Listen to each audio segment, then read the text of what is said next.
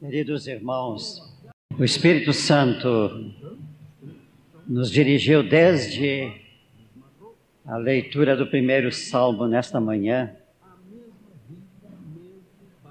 na direção de nós sentirmos e compreendermos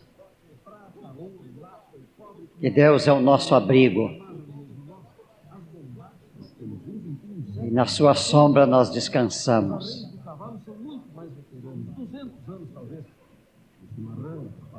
Esta manhã, agora nós queremos meditar sobre o fato da existência da igreja, que nós podemos também dizer que é o refúgio que nós temos, que Deus colocou no mundo onde podemos estar seguros. E aquela gostosa sombra de Deus, na qual nós podemos descansar.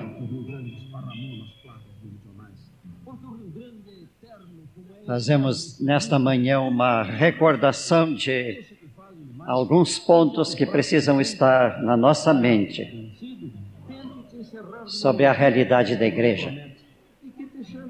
Vamos abrir as nossas Bíblias em 1 Coríntios, capítulo 12,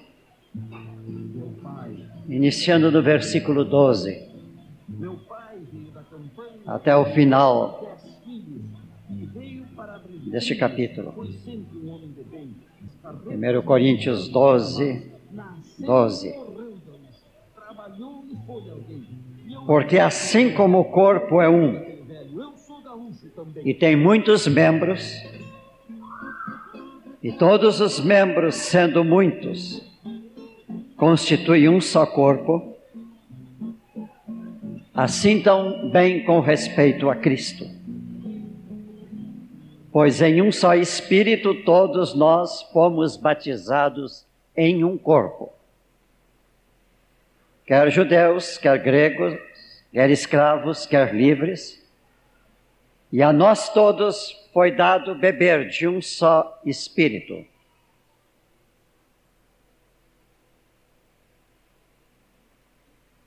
Porque também o corpo não é um só membro, mas muitos.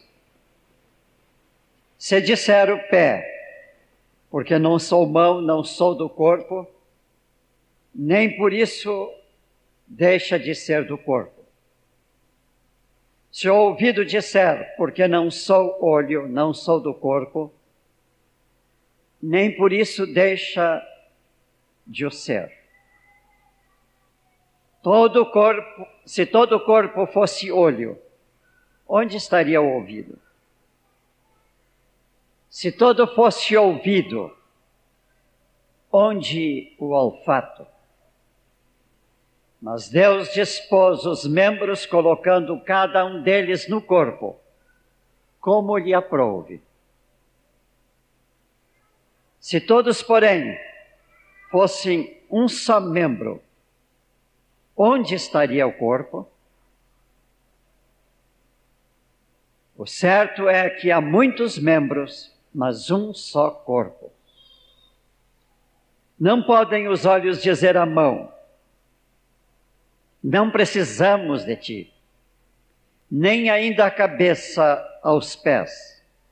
Não precisamos de vós. Pelo contrário, os membros do corpo que parecem ser mais fracos são os necessários.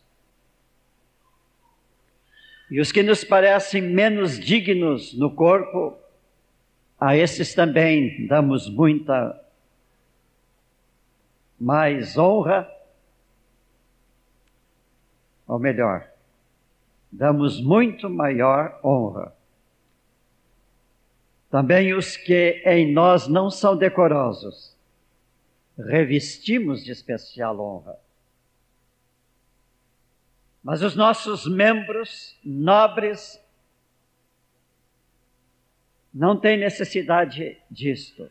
Contudo, Deus coordenou o corpo, concedendo muito mais honra àquilo que menos tinha. Para que não haja divisão no corpo. Pelo contrário, cooperem os membros com igual cuidado em favor uns dos outros. De maneira que se um membro sofre, todos sofrem com ele. E se um deles é honrado, com ele todos se regozijam. Ora, vós sois o corpo de Cristo e individualmente membros deste corpo. A uns estabeleceu Deus na igreja, primeiro apóstolos. Em segundo lugar, porém, em segundo lugar, profetas. Em terceiro lugar, mestres. Depois, cooperadores de milagres. Depois, dons de curar, socorros, governos, variedade de línguas. Porventura são todos apóstolos ou todos profetas? São todos mestres ou operadores de milagres? Têm todos dons de curar, falam todos línguas, interpretam-nas todos. Entretanto, procurai com zelo os melhores dons.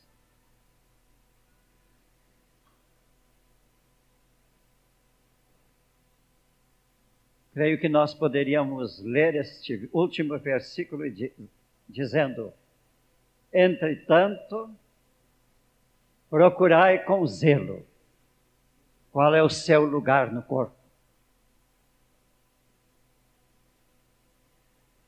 Enfatizo este versículo de maneira que, se um membro sofre, todos sofrem com ele. E se um deles é honrado, com ele todos se regozijam. Ora, Vós sois o corpo de Cristo e individualmente membros uns dos outros.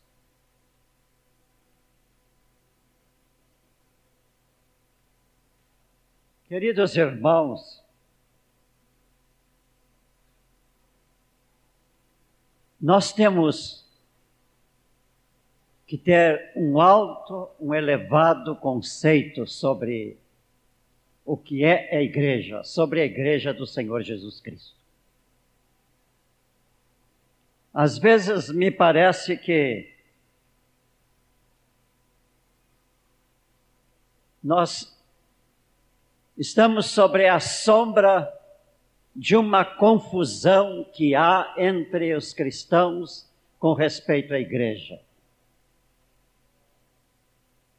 E esta confusão leva muitas vezes a nós, crentes, a banalizarmos o sentido da igreja, a realidade da igreja e o conhecimento da igreja. Nós temos que pensar, ou melhor, nós temos que ter bem conscientes diante de nós sobre o fato de que a vinda do Senhor Jesus Cristo ao mundo, a sua vida aqui no mundo, a sua obra na cruz, a sua ascensão e glorificação. Esse conjunto todo da vida e da expressão da vida de Jesus. É a base na qual Deus constituiu a igreja no mundo.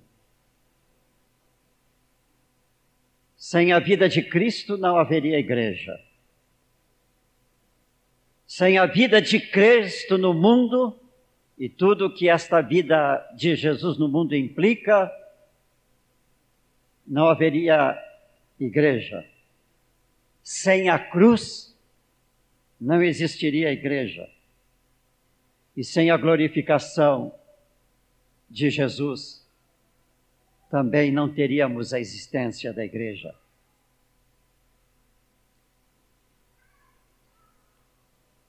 A pessoa de Jesus e a igreja são partes integrantes do propósito de Deus para a redenção de tudo aquilo que ele criou. Nós podemos dizer que aqui há quatro momentos. O primeiro momento é este glorioso evento na história da humanidade. O Verbo se fez carne e habitou entre nós, cheio de graça e de verdade e vimos a sua glória como a glória do unigênito do Pai.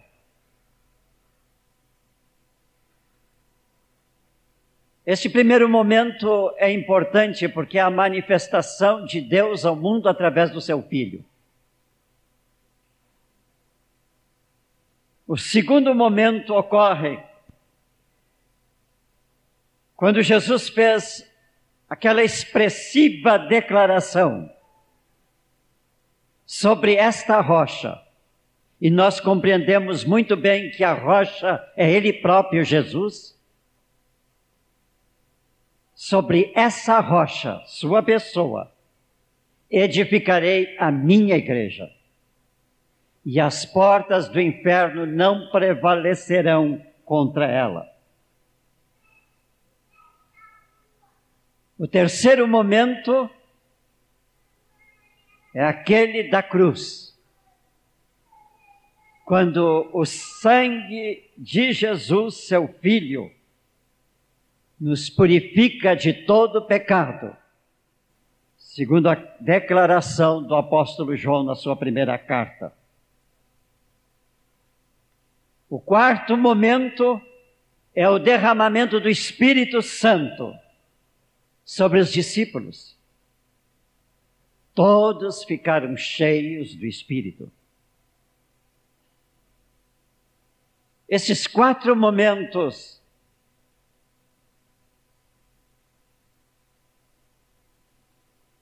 é, é o conjunto de tudo aquilo que Paulo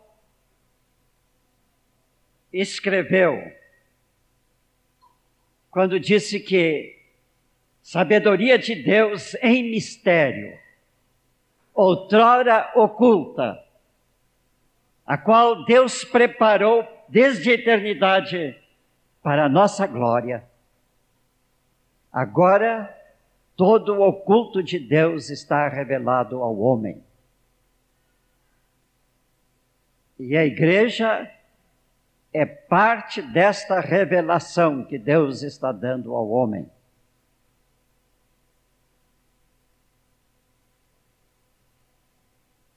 Nós jamais conheceríamos os mistérios de Deus para a salvação do homem se esses quatro momentos não tivessem ocorrido. E um desses momentos é aquilo que Jesus disse que estava fazendo, que faria, e ele fez, estaria edificando a sua igreja.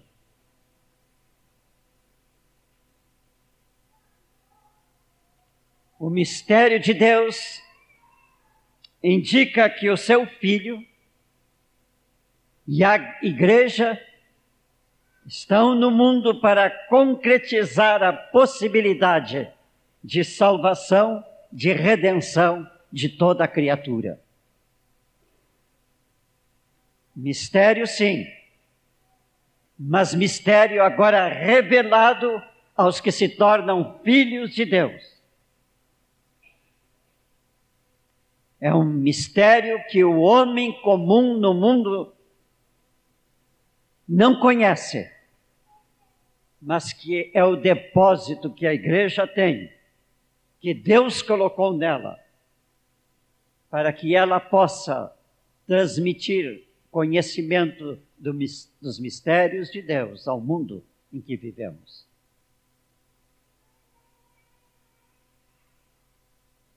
Eu gostaria de parar um pouquinho aqui para dizer: só com isto, nós nunca podemos pensar em, na igreja do Senhor Jesus Cristo, a igreja de Deus,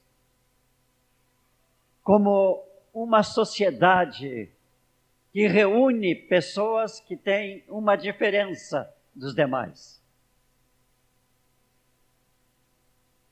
Nós não podemos pensar em igreja como uma denominação, isto é, um grupo que pensa de uma forma.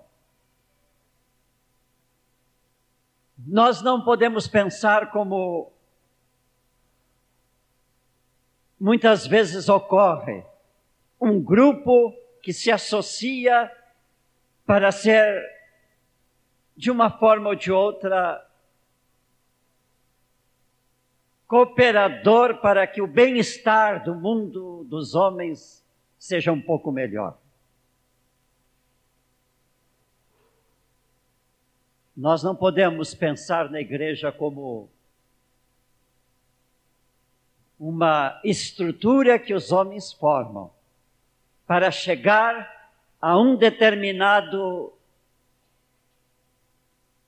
ponto que o próprio homem tem determinado como uma expressão que tem que alcançar para aquilo que eles chamam de igreja ter real expressão no mundo.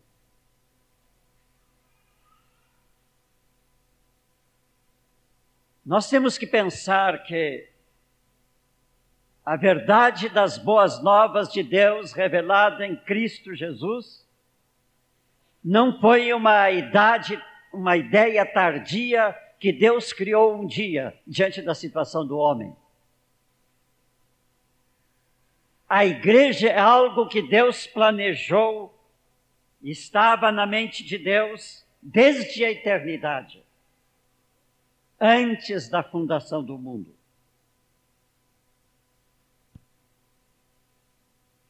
Isto presente diante de nós tem de nos fazer lembrar que a obra de Cristo e a realidade da igreja resultam da sabedoria de Deus e da soberania de Deus. Estava já presente em Deus antes de todas as coisas. Meus irmãos, quando eu penso nisto, eu tremo. Porque a igreja é uma realidade muito maior do que aquilo que muitas vezes comumente os que se chamam por cristãos estão pensando. Portanto, a igreja nunca foi e nunca será uma criação humana.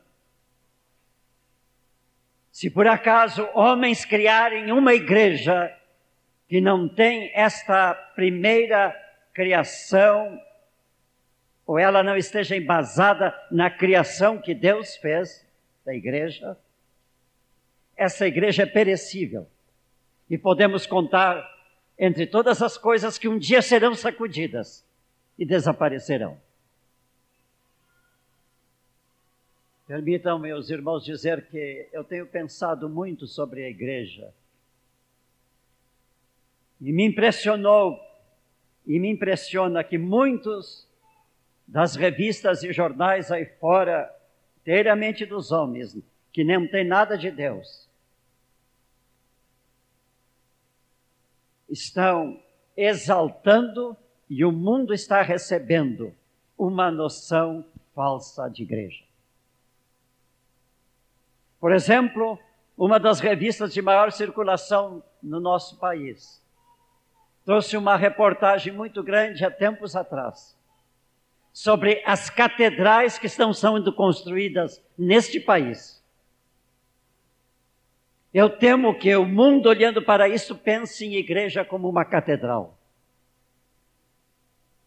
Mas, meus irmãos, a igreja não é um lugar material. A igreja é uma realidade espiritual que está no coração de Deus.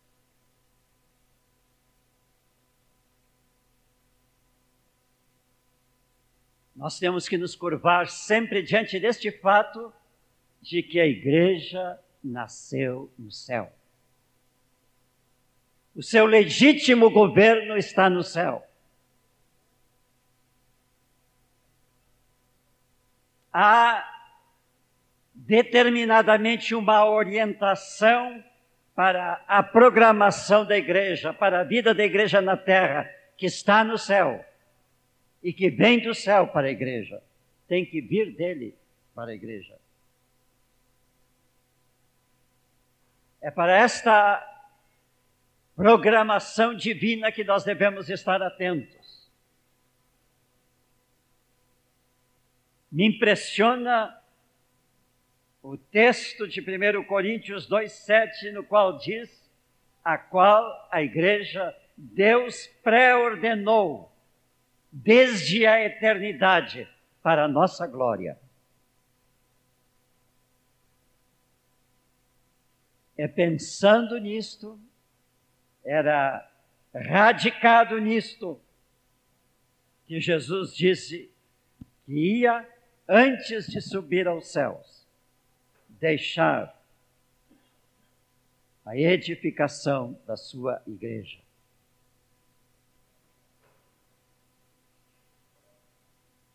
Quando o evangelista João e ele é o único que diz isto entre os evangelistas. Narra a crucificação de Jesus. Ele disse que um dos soldados abriu o lado de Jesus com uma lança. E daí saiu sangue e água. Nós temos aprendido que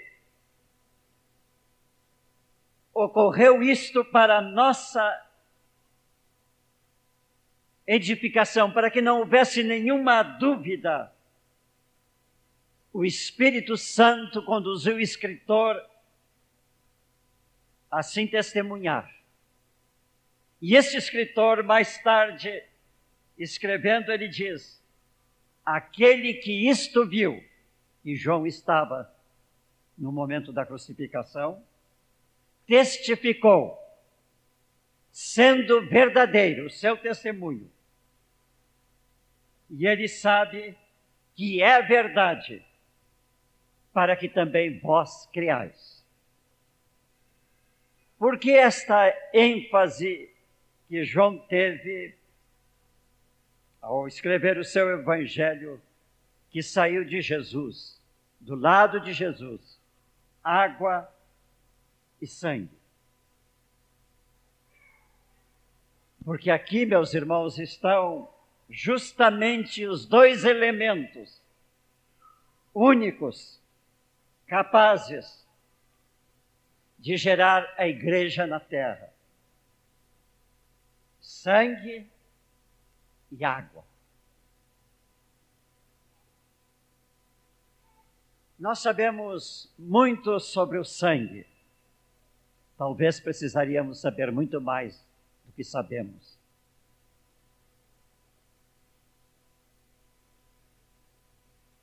A cruz precede o surgir da igreja na terra. Foi somente após a ressurreição de Jesus, que Deus o fez cabeça da igreja. O sangue é necessário para a formação da igreja e sempre será necessário para o crescimento da igreja porque só o sangue de Jesus nos redime do pecado. Somente o sangue que Jesus apresentou diante do Pai faz propiciação pelos pecados daqueles que são remidos pelo Senhor Jesus. E que agora, individualmente, Ele os reúne no seu corpo que está na terra, a igreja. Nós muitas vezes nem falamos sobre esta água que saiu do lado de Jesus.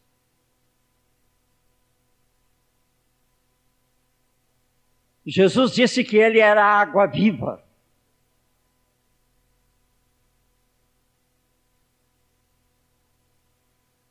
A água é a vida de Jesus.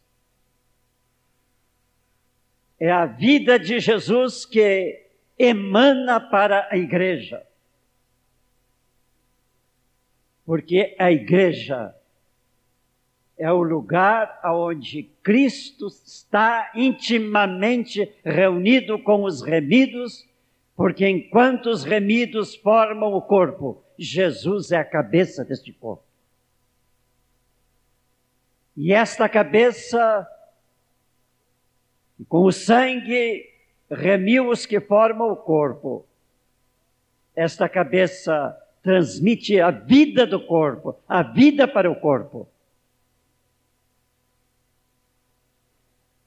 Porque Ele é a água viva.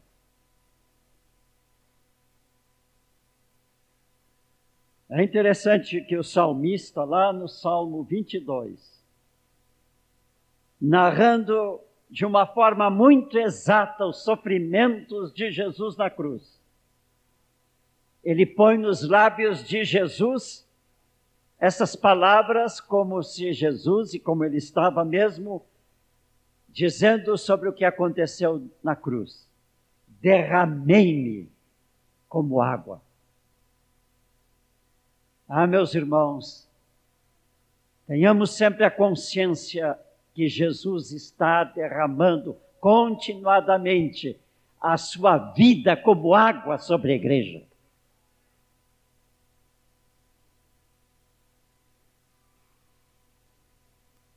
A vida de Jesus está presente na igreja. E a igreja só será a igreja de Deus se nela estiver a vida de Jesus.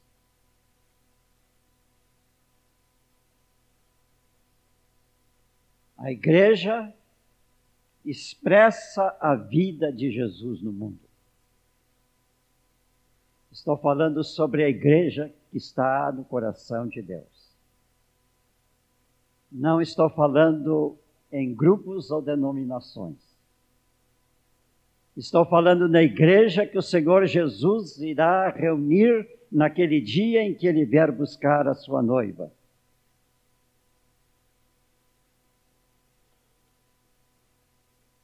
Assim o sangue formou um povo remido e a água transmite vida a este povo remido.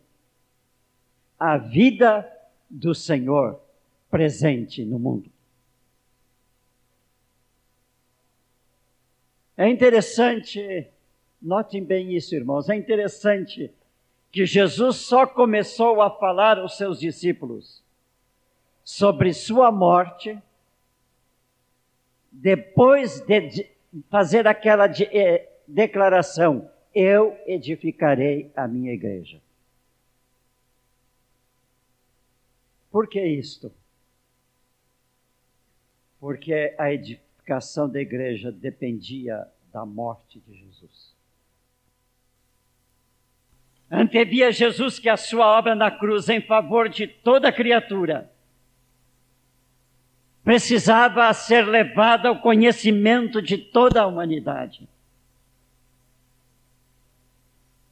E para isso, ele sabia que precisava reunir os remidos todos juntos, para que pudessem fazer na terra esta apresentação da salvação que ele oferece.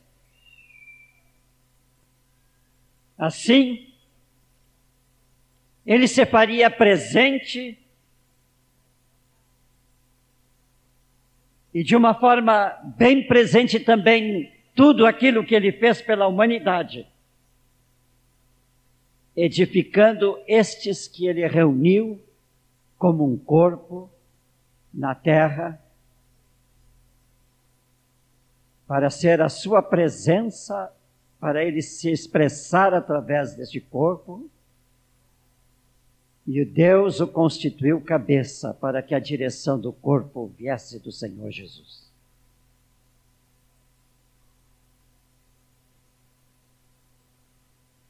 Meus irmãos, vivamos na igreja, na vida da igreja, com a consciência de que a cabeça Cristo não está somente no céu. A cabeça Cristo está presente, transmitindo vida para o corpo que é a igreja na terra.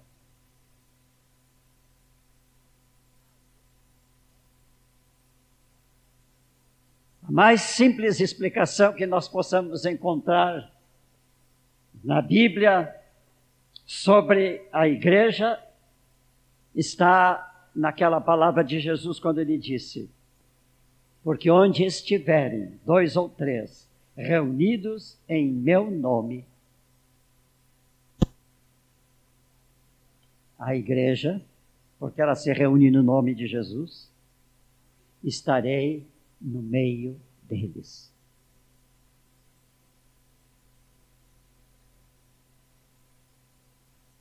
É a presença de Jesus que determina a existência da igreja. A igreja está presente aonde os remidos estão reunidos.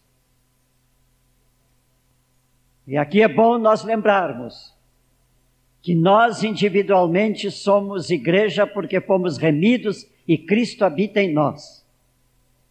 Mas quando coletivamente estamos reunidos, aí a igreja tem uma expressão maior da vida de Jesus, porque a reunião de vidas remidas, nas quais Jesus está presente, lhes transmitindo vida. Na carta aos Efésios, Paulo traz três figuras para mostrar o que é a igreja. A primeira figura é de uma casa. Uma casa edificada sobre o fundamento dos apóstolos e profetas, sendo Ele mesmo Cristo a pedra angular, no qual todo o edifício, bem ajustado, cresce para santuário dedicado a Deus. Esta expressão que o Espírito Santo revelou a Paulo. Um edifício, uma casa, um edifício que tem um fundamento. Fundamento bem ajustado, bem firme, sólido, inabalável. Jesus. E sobre este fundamento bem ajustado. Pedro vai acrescentar uma coisa muito importante.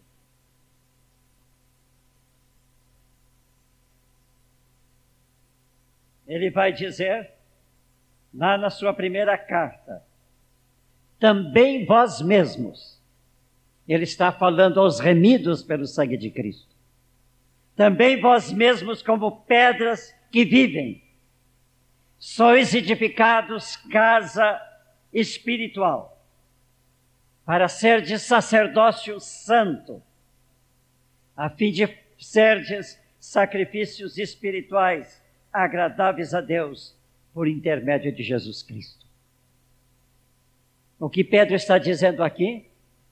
Que nós, os remidos pelo sangue de Jesus Cristo, nós que temos em nós o Senhor que vive em nós e transmite vida,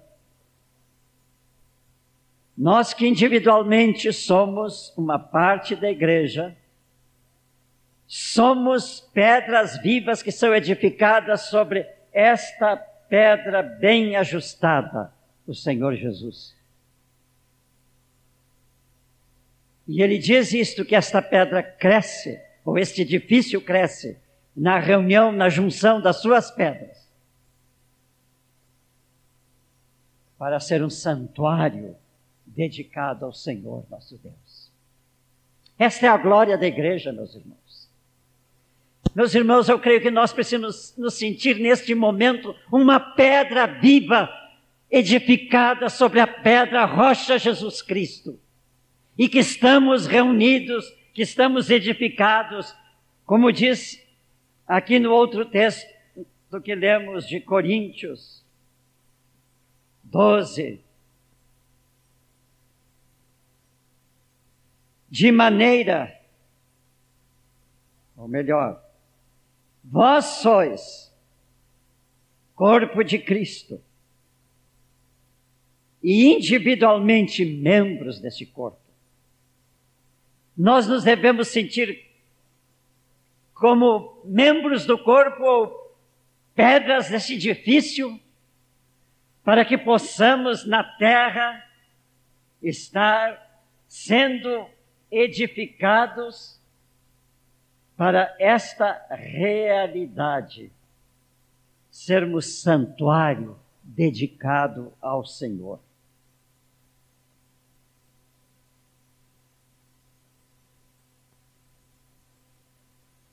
Amém, irmãos? Os irmãos se sentem pedras vivas do edifício de Deus? Eu gosto sempre de pensar no muro, na parede. Ele é formado também por pedras ou por tijolos. Eles são colocados um ao lado do outro para estarem juntos. Depois são colocados uns sobre os outros para estarem um sustentando o outro.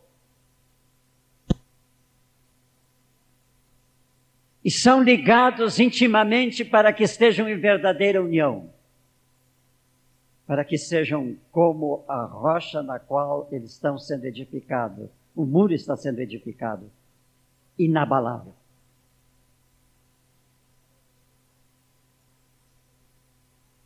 Meus irmãos, por isso, todas as coisas do mundo um dia passarão, mas a igreja é eterna porque mesmo quando houver o abalo maior que um dos apóstolos escreveu lá numa das suas cartas últimas da Bíblia, vai dizer que os, os elementos deste mundo se fundirão e desaparecerão.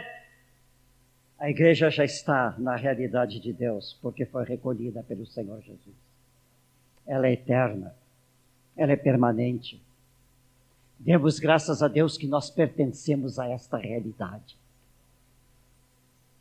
Ah, meus irmãos, vamos nos conscientizar que nós somos membros deste corpo. Não sei se é, se todos podem dizer qual, qual é o lugar real neste corpo, qual, qual é a sua função, se ele é uma unha do pé, ou se é uma unha da mão, se ele é um, um músculo daqui, um músculo dali, ou se ele é uma veia, o que que ele é. Mas é parte deste corpo. Aleluia. Temos que nos sentir parte deste corpo. Temos que nos sentir uma pedra viva, colocada sobre a rocha inabalável, para eu ser companheiro do meu irmão e sustentador do meu irmão, como eu sou sustentado pelos meus irmãos. E como eles são meus companheiros. A outra figura que Paulo apresenta nesta carta aos Efésios é que a igreja é a esposa de Cristo. Maridos, amai vossas mulheres, como também Cristo amou a sua igreja e a si mesmo se entregou por ela, para apresentar a si mesmo igreja gloriosa.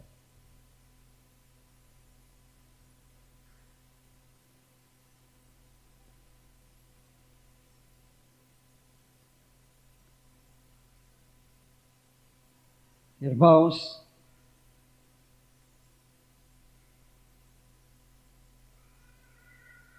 será maravilhoso o momento em que nós vamos nos encontrar lá nas bodas do Cordeiro. Ontem nós estivemos lá na chácara um casamento de dois dos nossos queridos irmãos.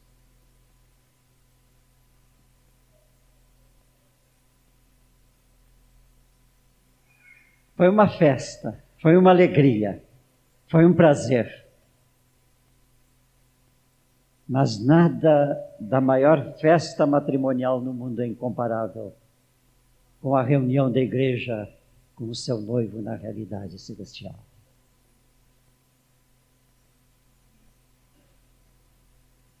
Aquele dia será bendito, glorioso, maravilhoso.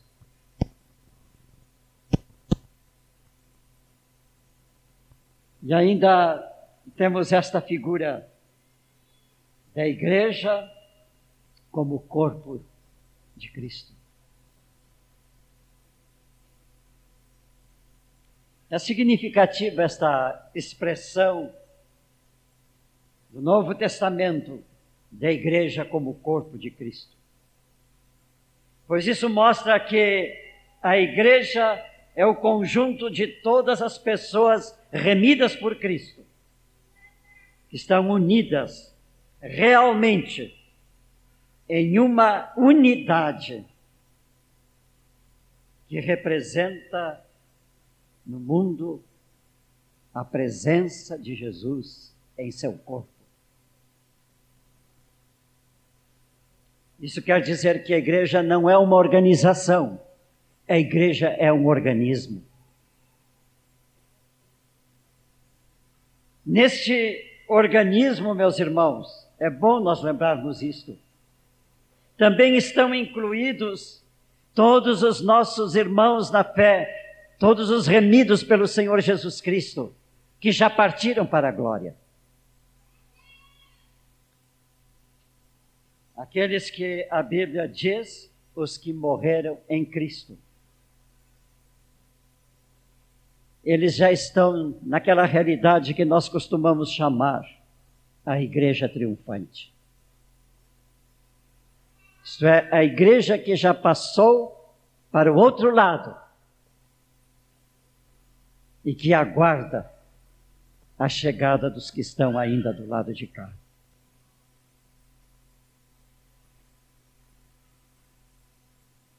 Lá na Carta aos Coríntios, no capítulo 6, na primeira carta, versículo 17, Paulo diz: Mas aquele que se une ao Senhor é um espírito com ele. Esta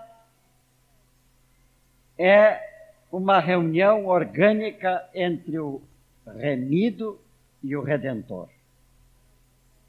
Há um vínculo, há um laço muito apertado entre Cristo e os salvos.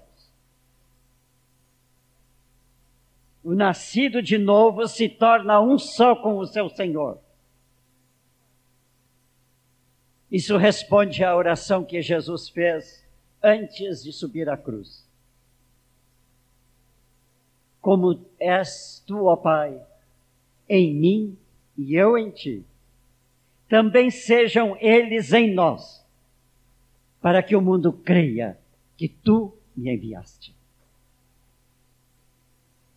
Como é precioso, irmão, nós nos sentirmos um com Cristo. E só quando nós nos sentirmos um com Cristo é que verdadeiramente nós podemos nos sentir um com os demais que formam o corpo de Cristo. Isso também nos mostra que a igreja,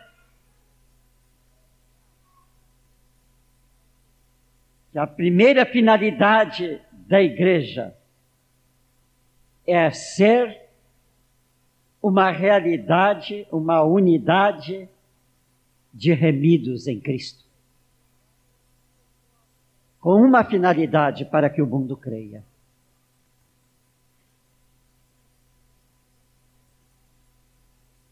Se por dois mil anos a igreja está na face da terra e o mundo ainda não creu, a grande brecha que impede do mundo crer é que a igreja ainda não se apresentou ao mundo como uma unidade em Cristo Jesus.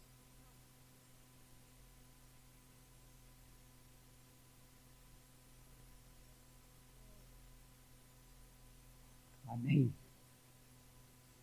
Meus irmãos, assim nós formamos uma nova ordem, completamente nova e completamente diferente de tudo no mundo em que vivemos. Não há no universo nada semelhante à igreja. Por isso a igreja é a ordem de Deus. Que Deus via para que o mundo voltasse a ser o que deveria ser perante Ele. Esta ordem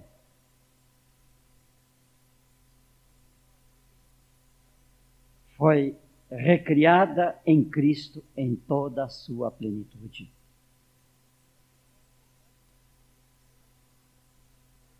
Quando Paulo fala sobre vós sois corpo de Cristo e individualmente membros deste corpo, diz: o certo é que há muitos membros, mas um só corpo. Notemos, irmãos, cada membro do corpo é único, distinto, consequentemente insubstituível é imitável. Isso é a glória da igreja.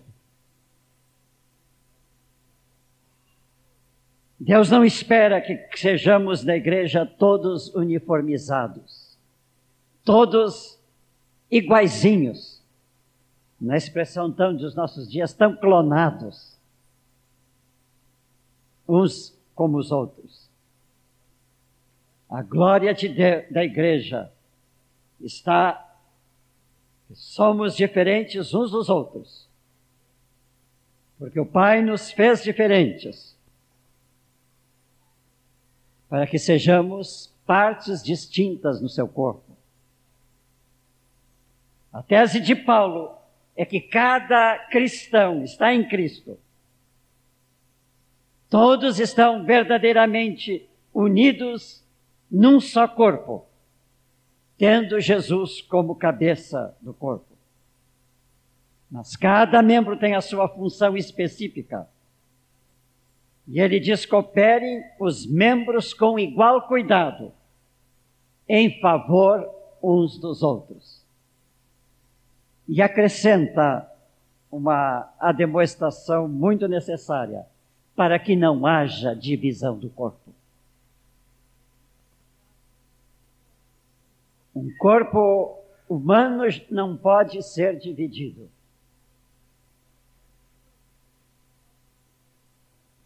Ele não pode se expressar se ele for dividido. O corpo de Cristo na terra não pode se expressar na sua plenitude se estiver dividido.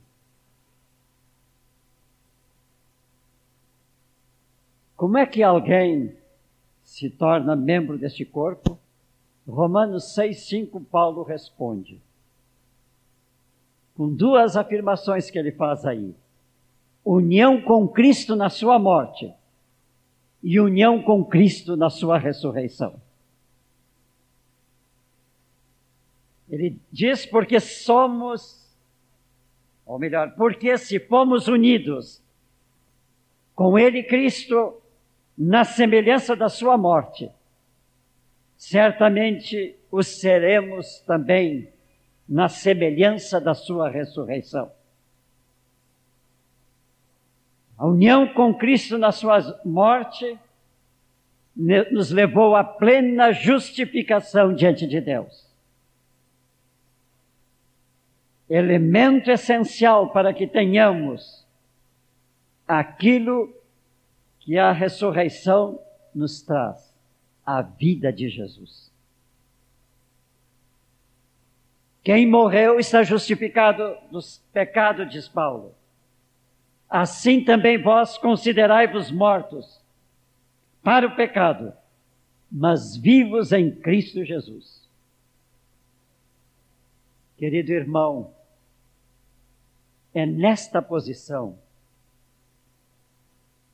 que o irmão, a irmã está se sentindo sempre.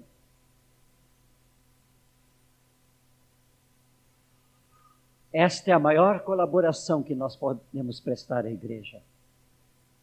É ter esta a certeza absoluta.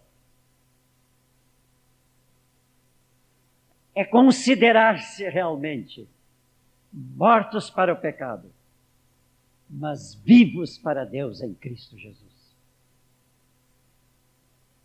Ser membro de Cristo não depende, em primeiro lugar, fazer isto ou aquilo, estar aqui ou ali. Não diz, depende de ter esta ou aquela função, este ou aquele trabalho. Antes de tudo, ser membro do corpo de Cristo, ser pedra, ser noiva de Cristo está em ser uma pessoa em Cristo. Amém. Vamos orar.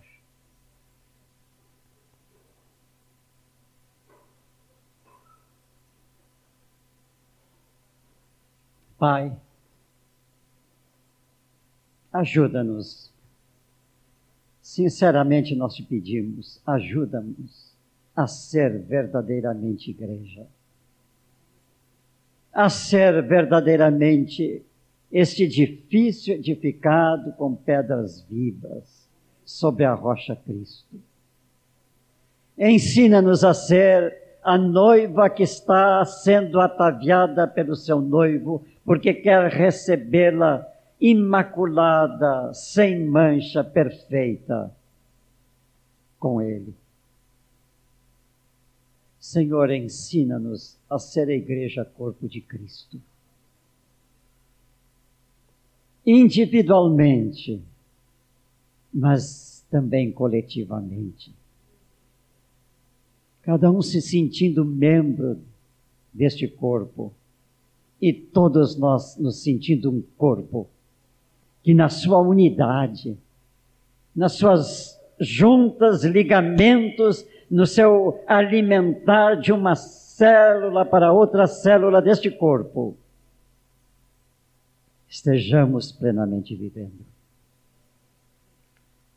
Senhor, nós queremos alegrar o teu coração. Sabemos que o teu coração se alegrará.